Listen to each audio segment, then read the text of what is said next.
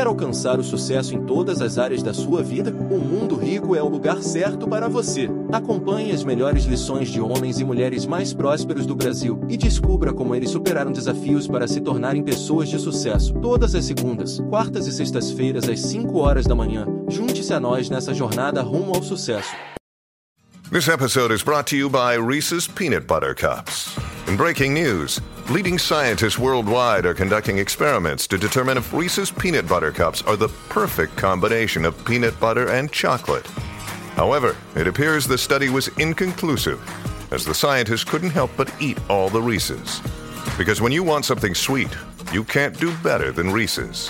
Find Reese's now at a store near you.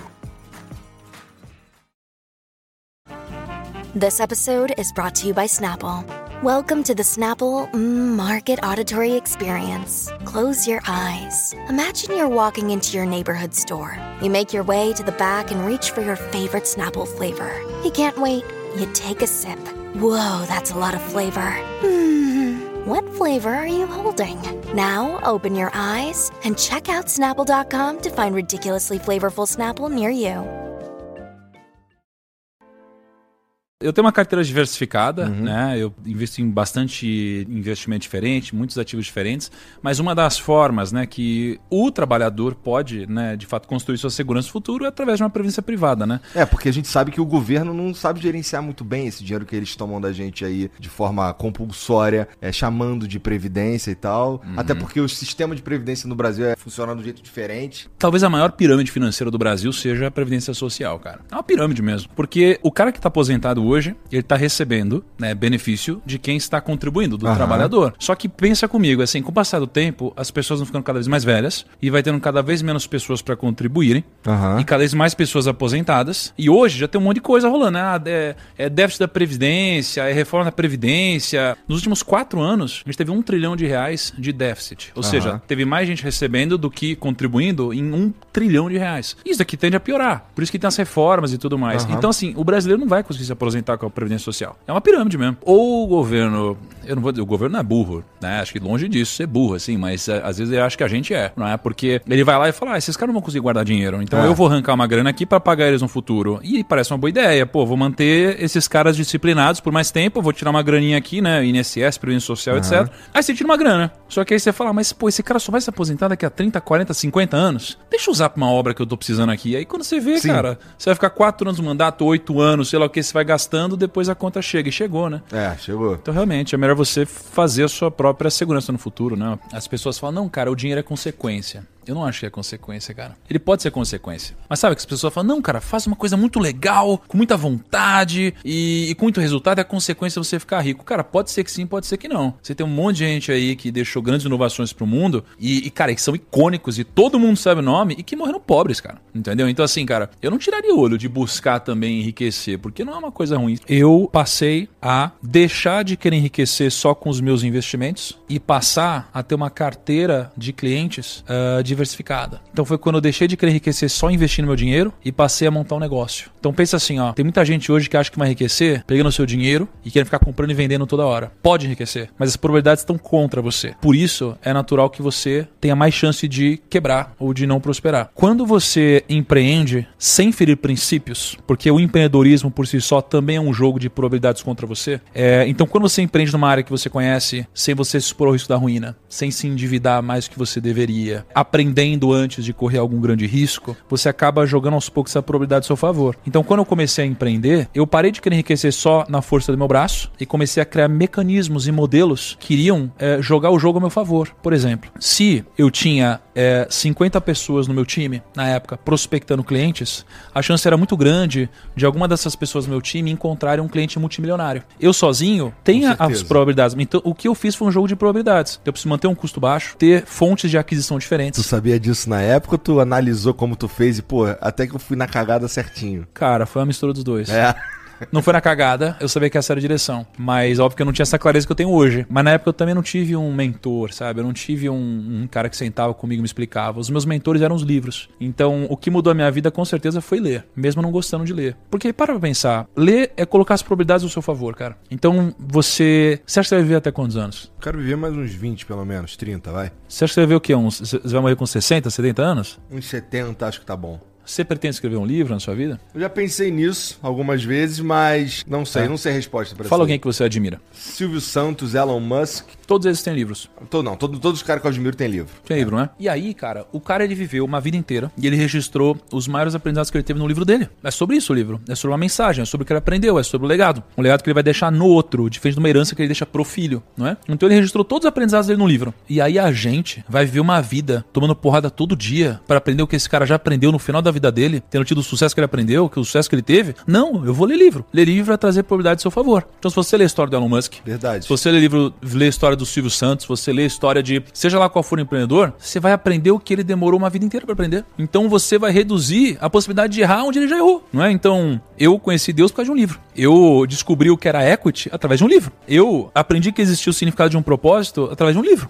Então, uma das, algumas das grandes viradas que eu tive na minha vida foram lendo livros. Então, assim, a nossa vida é um jogo de probabilidades, cara. Eu não posso andar sem cinto no banco de trás. Preciso reduzir meu risco da ruína, preciso reduzir meu risco de morte. E eu preciso reduzir meu risco de tudo. Eu não posso querer me alavancar de alguma forma. Tem banco aí que talvez quebre, porque se alavancou, não porque era um banco ruim, né? Você precisa trazer probabilidade a seu favor. A vida, ela é um jogo de probabilidades, cara. Não é uma questão cultural, especialmente do brasileiro, demonizar a riqueza? Tem um problema com as massas, assim, né? As massas, elas dificilmente estão certas, assim. É por isso que elas são as massas. Aham. Mas, por outro lado, se elas são a maioria, como eu poderia dizer que uma minoria de pessoas está certa? O que definiria o certo e errado? É complexo. Mas eu vejo que geralmente a opinião das massas é uma opinião que tem muito mais a ver com o viés emocional do que com uma questão lógica. A gente erra isso o tempo todo. E o dinheiro é uma delas. Então, por exemplo, as pessoas gostavam muito mais de mim quando eu não tinha fama, digamos assim. As pessoas, elas insistem em, em compartilhar meias verdades ou, ou falsidades, ou seja lá o que for. Por exemplo, eu enriqueci antes de entrar na internet.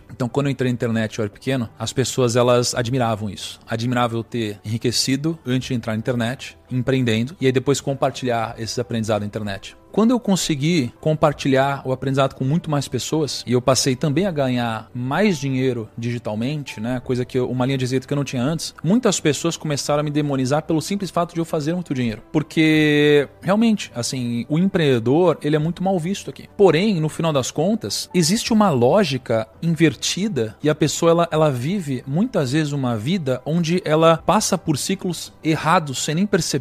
É claro que existem as exceções, mas muitas vezes eu sou uma pessoa que eu não fui admirado numa empresa onde eu trabalhei, por exemplo. Então eu não recebi um aumento, eu não cresci e eu fiquei estagnado mesmo acreditando que eu estava fazendo um bom trabalho. E aí isso daqui me traz a crença, já que muitas pessoas ao meu redor me dizem que o patrão é explorador e o funcionário é sempre do bem, que o funcionário ele não deve trabalhar muito, porque isso daqui não vai me enriquecer nunca e eu nunca vou crescer porque é assim que funciona o mercado capitalista malvadão, por exemplo. E aí, quando eu me demito ou eu sou demitido e vou trabalhar numa outra empresa, eu entro nessa empresa com essa crença. E aí por isso eu não desempenho mais do que eu poderia desempenhar. E aí eu não cresço novamente ou eu sou mandado embora em algum momento. E aí eu começo a achar que a culpa é do outro, enquanto que na verdade, pelo fato de eu ter vindo com essa crença e evitado trabalhar mais do que eu poderia, trazer mais resultado do que eu poderia, me fez não crescer. Então, no final das contas, eu estou culpando o outro por algo que, na verdade, eu estou errando. Porque a gente começa a entrar num ciclo negativo. Né? E muitas vezes esse ciclo vem das grandes massas. Né? Porque a maioria das pessoas, elas geralmente não tem algum resultado expressivo. Elas sonham em ter muito dinheiro. Elas gostariam demais de ter muito dinheiro. Mas quando o amigo delas cresce, elas passam a entender que existe algo errado nisso. A gente tem muita dificuldade de admirar o sucesso do outro. Aham. E a gente vive nesse ciclo, né, cara? É muito difícil, cara, você ouvir alguma reflexão sobre riqueza de alguém que não chegou lá. É muito clichê ou muito ilógico você ouvir de alguém que passou a vida inteira pobre e nunca teve a opção de escolher e foi obrigado a viver a vida que teve, dizendo que que o dinheiro não traz felicidade, por exemplo, um clichê como esse, ou que ser rico não vale a pena, ou alguma coisa do tipo. Então, acho que a pessoa que ela não atingiu a liberdade financeira, ela dificilmente vive. Eu acho que ela sobrevive, não é? Então, ela é uma pessoa que ela faz o que faz por necessidade e não por opção, né? Então, é dificilmente você vai saber se de fato você gosta do que você faz ou se você vive uma vida preenchida, ou seja lá o que for, né? Até você poder ter a opção de mandar todo mundo se ferrar, ou você poder dizer não porque você quiser, não é? Então, realmente, é, é, é muito difícil. E existe um clichê onde muitas pessoas sem dinheiro querem dar opinião sobre isso. E as pessoas nem sabem como é. É como aquela pessoa que nunca teve uma namorada ou um namorado e vai acreditar conselho amoroso. E a gente que já viu, a gente sabe, ah, essa é sua primeira namorada, seu primeiro namorado, pô, isso daqui parece que vai dar ruim, não é? A gente já viveu coisas. É claro que existem as exceções, mas a regra, ela estatisticamente acontece. Ela acerta mais. Então, quando eu ah, atingi o que a gente chama de riqueza, liberdade financeira, foi quando eu peguei e percebi que um vazio continuava dentro ah, de mim. Boa. Mas veja, mas se eu pudesse escolher, eu preferia ter esse vazio rico do certeza. que não ter esse vazio achando que iria preencher tendo dinheiro. A gente tende, assim, você tem uma base da pirâmide onde se você não consegue é, se sentir seguro ou se alimentar, é muito difícil você pensar em outras coisas, Porra. né, cara? Assim, ah, propósito, etc e tal. Numa hora que você já sente segurança, você consegue se alimentar, você tem uma casa para dormir, etc. Cara, você começa a pensar em outras coisas. Então muitas vezes você começa a pensar em você. Você fala, caraca, eu quero ficar rico, eu quero ficar rico. Por quê? Porque você acha que tem que provar alguma coisa geralmente pros outros. Você vive numa sociedade, né? Então a gente se mede o tempo todo, né? A gente se compara o tempo todo. Eu quero ficar rico. No momento que isso acontece e você percebe que agora você não deve mais nada para ninguém, você fala, cara, e agora? Agora eu já tenho isso, eu tenho a segurança, qual que é o próximo passo? Então você chegou onde você queria. E às vezes você sente dificuldade em descobrir qual é o próximo objetivo. E por isso que às vezes esse papo, ele parece não fazer sentido para aquelas pessoas que ainda estão querendo chegar lá. Mas o que eu posso dizer é que quando você chega lá financeiramente, você vai começar a se questionar o que, é esse negócio que você tá sentindo aí dentro. E aí você vai criar várias hipóteses do que é isso. Por exemplo, eu tenho muitos amigos bilionários e que depois de ficar bilionário, eles buscaram a fama. Porque o que eles acharam que ia preencher a vida deles depois do dinheiro em excesso seria a fama e o poder. E a gente começa a buscar isso muitas vezes. Então aí você vê um movimento de bilionários querendo ficar muito famosos. Mas por que eles não precisariam ficar muito famosos? E não é pelo impacto que eles querem gerar. Muitas vezes é um discurso vazio dizer que é pelo propósito que você quer que seja ampliado e geralmente não é. E aí você chega lá, você ficou famoso, você tem dinheiro, todo mundo te respeita e agora? Então, cara, eu acho que você sempre vai procurando qual é o próximo passo. E na minha vida, eu sou um jovem, eu tenho 32 anos e a única coisa que me fez sentir completo de verdade, não é que eu não tivesse próximos passos mais completo, né? Foi Deus, de fato. Nada me preencheu mais do que isso. E eu acho que nada aparentemente vai preencher alguém tanto quanto. Eu sempre tive procurando alguma coisa na, na minha vida, mas eu nunca poderia acreditar que era isso que eu tava buscando. Eu achei que tava buscando outra coisa. Eu achei que tava buscando aceitação, dinheiro, fama, riqueza, etc. E de repente era isso. Eu falei, ah, era por isso.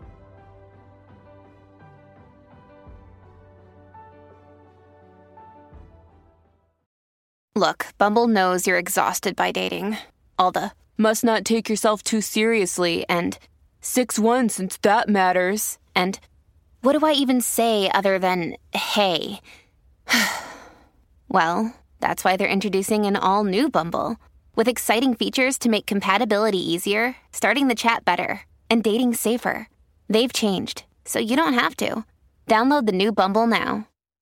Você quer aprender a como faturar mais de 500 reais por dia na internet? Acesse o primeiro link na descrição que eu vou te mostrar a como fazer isso.